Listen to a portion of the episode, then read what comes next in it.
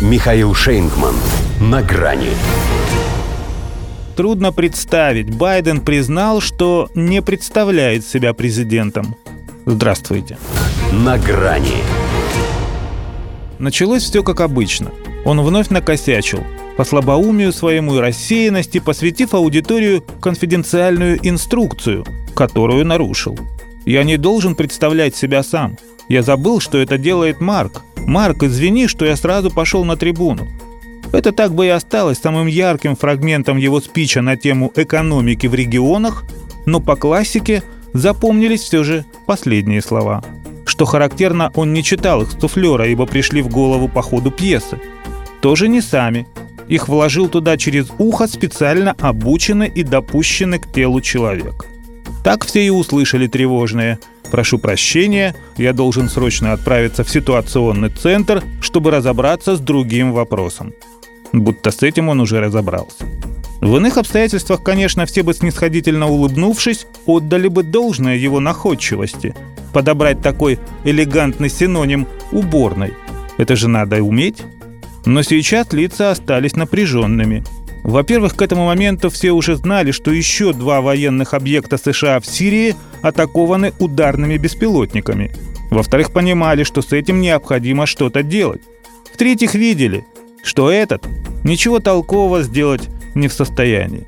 Более того, тут же появились сомнения в необходимости его экстренного уединения с разведкой, поскольку либо она не во все его посвящает, либо ему все божья роса. Потому что, владея ситуацией здравым смыслом и твердой памятью, не стал бы нести бред о способности Соединенных Штатов построить новый миропорядок. Миробеспорядок? Возможно. Но и тот уже не получается у них без отдачи.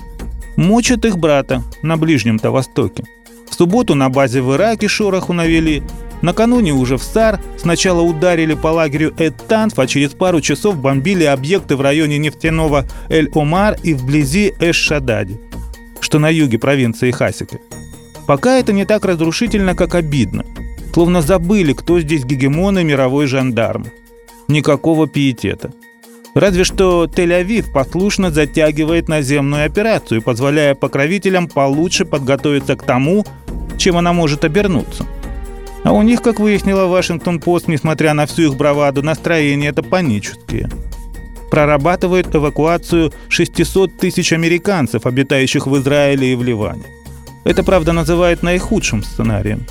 Но, как правило, им и заканчивается все, за что берется старый маразматик – так что как бы они ни планировали логистику вывоза, все равно получится бегство из Кабула.